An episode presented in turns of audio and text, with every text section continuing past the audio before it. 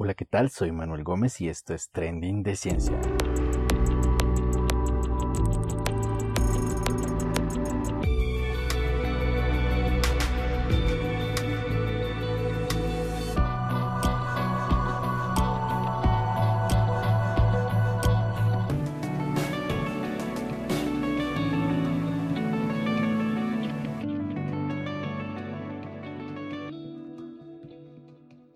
Saludos y abrazos a la distancia. Una vez más llegamos a ustedes para ofrecerles un nuevo capítulo en Trending de Ciencia, un podcast donde comentamos las noticias más relevantes de la ciencia y la tecnología. Estamos estrenando web, tenemos una página en internet, trendingdeciencia.com. Y en el capítulo de hoy no vamos a hablar del monotema del coronavirus, este episodio no va a incluir ninguna noticia sobre este señor tan famoso. Vamos a comentar noticias y adelantos científicos que siguen apareciendo, pero que hemos dejado de un lado por este monotema. Y también para que podamos respirar nueva información y no nos infoxiquemos o nos intoxiquemos con tanta información de este señor tan famoso. En el capítulo de hoy vamos a hablar sobre algunas noticias un poco jocosas, curiosas. Sobre todo la primera que habla sobre el uso del semen para curar el dolor de espalda. ¿Qué cosas podríamos ver que haya capturado el Hubble el día de nuestro cumpleaños? Un paper de matemáticas de más de 600 páginas, nuevas imágenes de los anillos de Urano y una nueva enzima que devora el plástico en horas. No se vayan porque ya empezamos.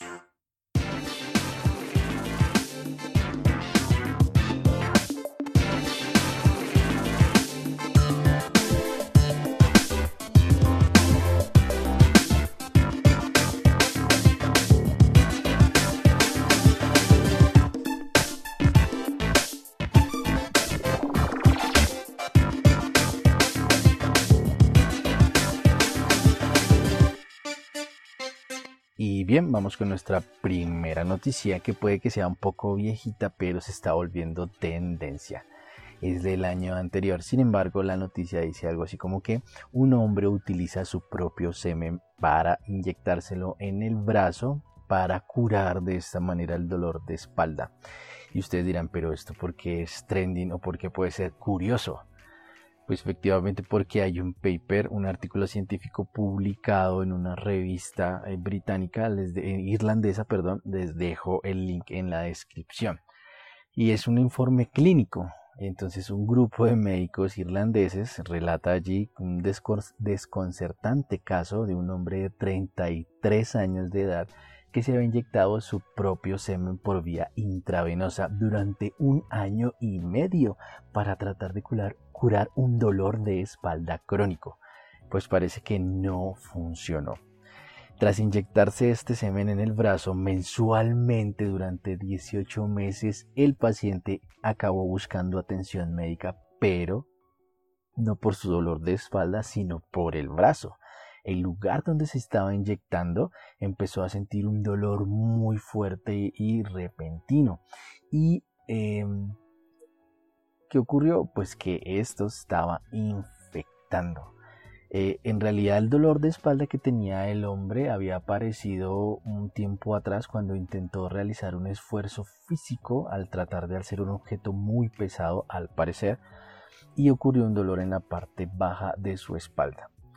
Eh, sin embargo, pues el médico al revisarlo por su dolor de espalda eh, también aquejó el dolor en el brazo y admitió que se había inyectado su propio semen con una aguja hipodérmica que había comprado en internet. Y pues los vasos sanguíneos de todos los músculos estaban un poco infectaditos. Este es el primer caso reportado de inyección de semen como tratamiento médico, escribieron los médicos de irlandeses en el informe clínico que está publicado. Y digamos que mm, le pusieron un juego de palabras en inglés eh, que quiere decir como em, semenly, o sea, jugando con aparentemente, que es en inglés eh, seemingly, bueno, me disculparán mi pronunciación, eh, pero utilizaron un juego de palabras. La región que se inflamó, que sería la del brazo, creció y se endureció alrededor en donde se había inyectado el semen y una radiografía reveló que había aire atrapado bajo la piel del hombre. Los médicos pues lo hospitalizaron inmediatamente tratándolo con una terapia muy fuerte de antibióticos para pues tratar de bajar la infección. Los médicos realizaron búsqueda en la literatura sobre este caso y no encontraron absolutamente nada. Aunque ellos sí encontraron informes eh, sobre la inyección de semen en ratas y conejos, inyección subcutánea, no se encontraron casos de inyección eh, vía intravenosa en humanos en toda la literatura que buscaron. Y buscaron en sitios en internet y sitios electrónicos y nada. Los intentos de inyección intravenosa arterial de sustancias nocivas como el mercurio, la gasolina, eh, líquidos para encender fuego, ácido clorhídrico, hidrocarburos, sí están descritos y por lo general se, pues, están descritos porque se utilizan para intentos o en intentos de suicidio. Pero digamos que en este caso no encontraron ninguna información sobre lo que estaba haciendo este paciente.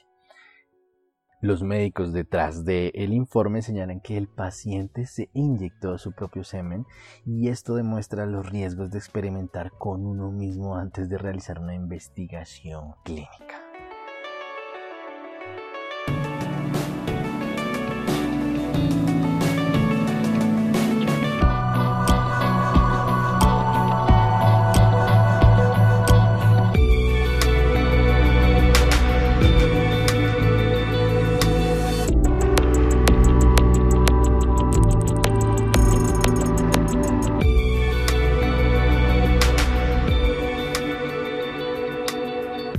Con nuestra segunda noticia y esta vez es una noticia sobre una aplicación que ha puesto la NASA, una página web donde puedes ir a revisar qué foto o qué imagen capturó el Hubble el día en que cumples años. Les dejo el link en la descripción para que puedan revisar qué capturó, eh, qué imagen capturó el Hubble ese día. Y es que el telescopio Hubble, cuando se lanzó por primera vez desde el 90, eh, ha realizado más de 1.4 millones de observaciones de muchas estrellas y del cielo, del universo, planetas y galaxias que se encuentran en todo lo que podemos observar de nuestro universo. Em, a medida que este telescopio, que es pues gigante, ha orbitado alrededor de la Tierra eh, a unos 27 eh, mil kilómetros por hora, unas 17 mil millas por hora, pues se pueden apuntar hacia diferentes zonas del espacio con una precisión muy exacta y pues esto permite obtener un montón, millones de imágenes. Eh, cada hora, siete veces, siete días a la semana, 365 días del año, el Hubble está ocupado haciendo algo, tomando registrando imágenes, lo que significa que tenemos un catálogo gigantesco de imágenes durante todos los días del año. Esta aplicación la lanza la NASA porque hace poco se cumplió el aniversario número 30 del Hubble y entonces en el sitio web que les voy a dejar el link en la descripción ahora permite entrar, colocar el día y el mes del nacimiento para poder observar lo que el telescopio capturó ese día. Es una herramienta muy divertida que pues nos acerca también a la maravilla del universo del cosmos que lo que tenemos allá afuera es gigantesco y lo podemos compartir en redes o compartir con nuestros amigos para hacer más divertido este espacio de reflexión personal en nuestras casas. Y eh, gracias a esta función pues tenemos también la información acerca de la imagen. No solamente vamos a obtener la imagen, sino que vamos a obtener la información, es decir, qué es lo que estamos observando.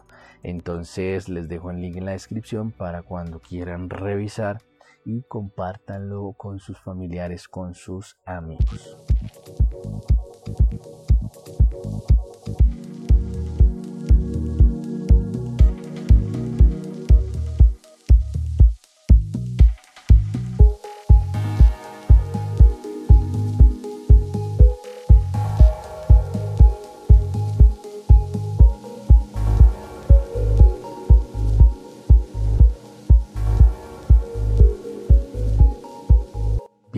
Con nuestra siguiente noticia y es que está a punto de publicarse una prueba o un paper científico en matemáticas que tiene alrededor de 600 páginas y parece ser que los expertos en matemáticas no están como muy impresionados por esto. Ocho años, ocho años después de haber compartido por primera vez una controvertida prueba de 600 páginas, el matemático de la Universidad de Kioto, Shinichi Mochizuki, eh, estaba trabajando en una conjetura matemática profunda para poder colocar en una revista académica.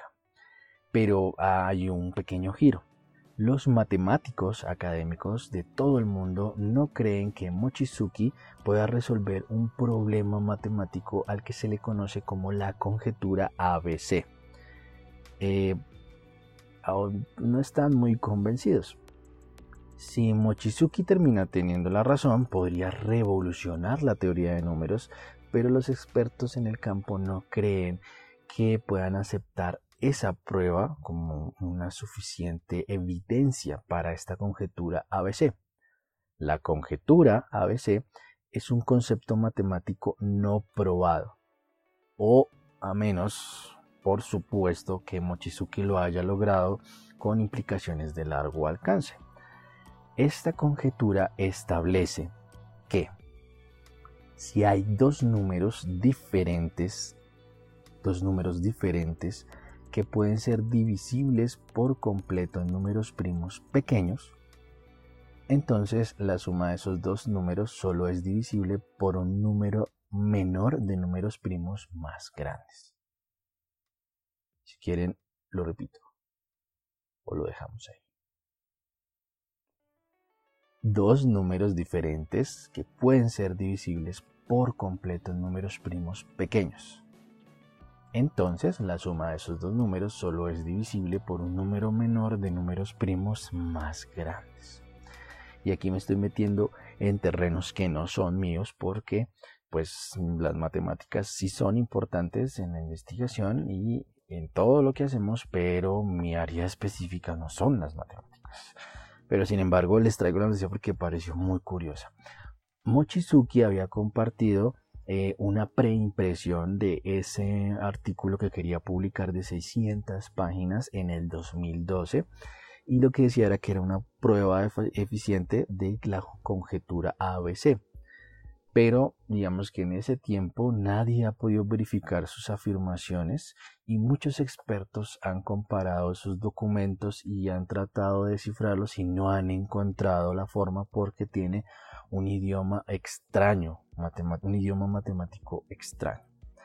Por lo tanto, pues los matemáticos están como escépticos de que en realidad esta revista académica eh, vaya a publicar con éxito Em, pues esta noticia, este paper de 600 páginas.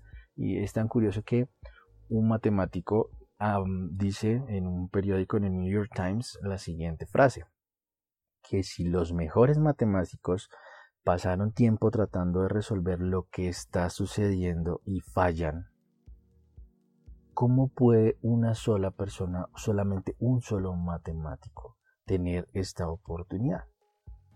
Como si los mejores matemáticos han tardado tiempo en resolver esto que falla, la conjetura ABC, ¿cómo podría un solo, eh, por decirlo así, un solo jinete o un, o un solo espadachín o un solo samurái, porque es de Oriente, poderlo resolver, uno solo, sin tener un equipo de matemáticos?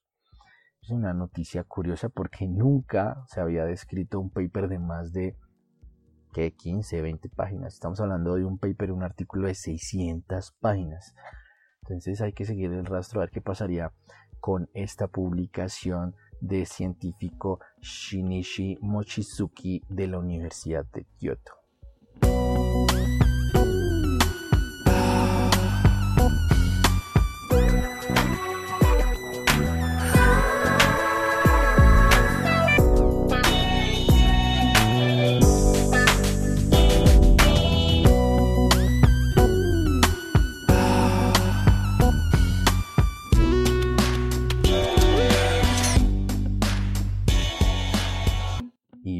Con nuestra siguiente noticia en trending de ciencia.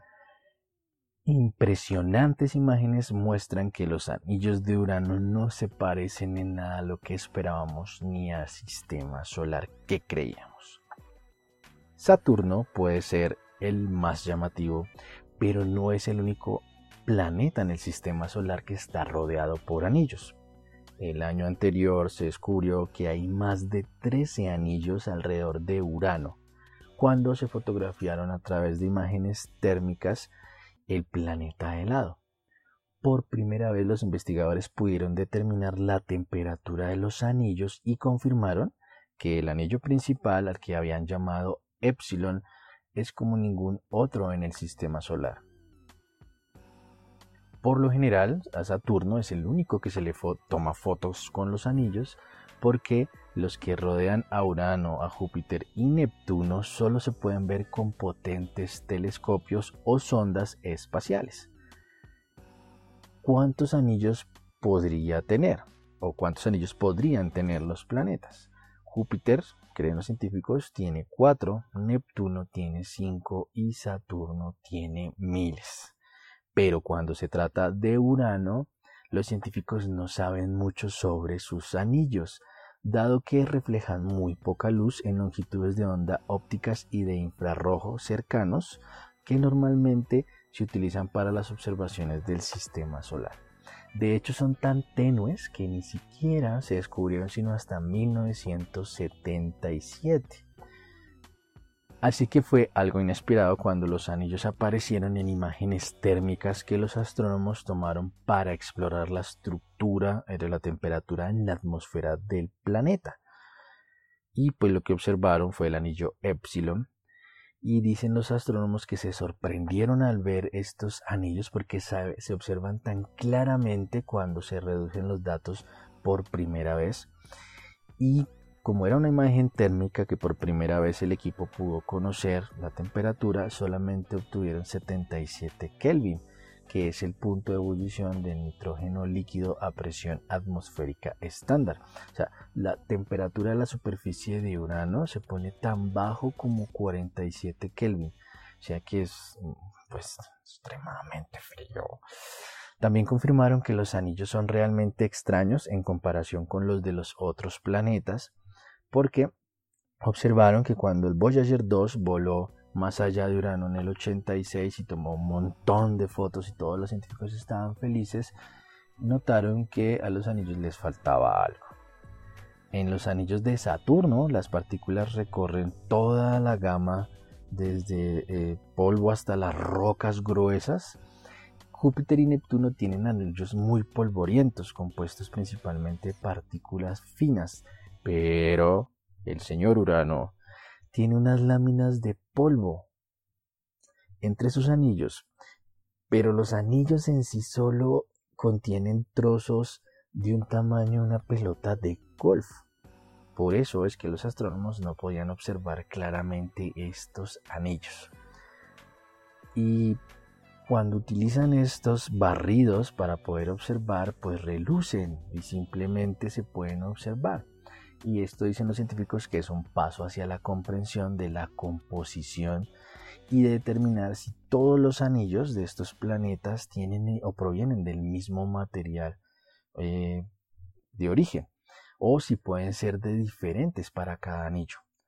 Eh, las fuentes de este polvo, de este material donde están o que tienen los anillos, pueden incluir fuentes como eyección de impacto de lunas, como ellos creen en los anillos de Júpiter, asteroides que son capturados por la gravedad del planeta, que luego son pulverizados de alguna manera, restos de la formación del planeta, pues que tienen menos probabilidad porque eh, están alrededor de los 600 millones de años, o simplemente creen que son escombros del impacto de, de algún planeta que golpeó de lado a otro un asteroide muy grande.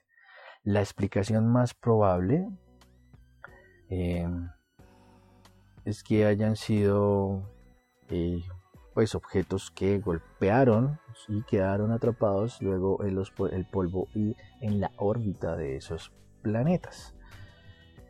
Pero pues bueno, ahí están los científicos, algo que no se conocía sobre los anillos de Urano. Según datos anteriores, incluía las imágenes de infrarrojo que se tomaron, alguna vez en el 2004, eh, pues efectivamente la composición de los anillos de Urano es diferente a los demás. Son realmente oscuros como el carbón, dicen los científicos. También son extremadamente estrechos en comparación con los anillos de los demás planetas. Ellos dicen que este anillo Epsilon podría variar entre 20 a 100 kilómetros de ancho, y mientras que los de Saturno tienen cientos o docenas de miles de kilómetros de anchos. Entonces, incluso con las impresionantes fotos nuevas térmicas tomadas a los anillos de Urano, sigue siendo un gran misterio. Pero, pues como no hay misterios que les encante a la humanidad, pues están los científicos trabajando en nuevas tecnologías para poder observar el cielo a partir del 2021 y esperan observar algo que pueda justificar el trabajo que han desarrollado sobre los anillos de Urano. Eh, mientras tanto les dejo la publicación, el link a la publicación y algunas imágenes que pueden observar.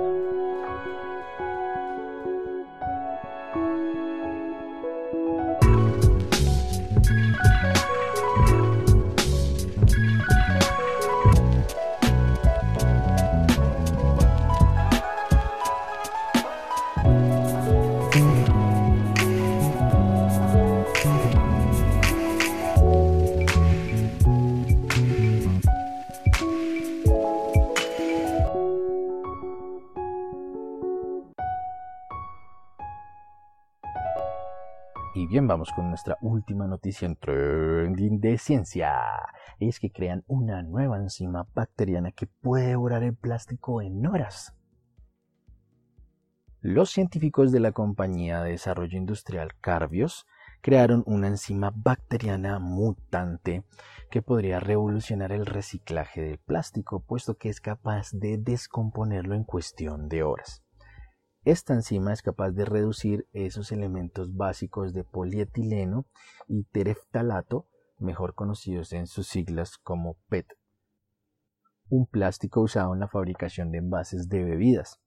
Estos mismos elementos pueden volver a usarse para producir nuevas botellas. Eh, es un detalle muy importante puesto que el plástico reciclado por medio del procesamiento convencional, o sea, un procesamiento termomecánico, no se puede volver a usar para nuevos envases por su baja calidad. En vez de ello se emplea para fabricar otras cosas como calzado y alfombras.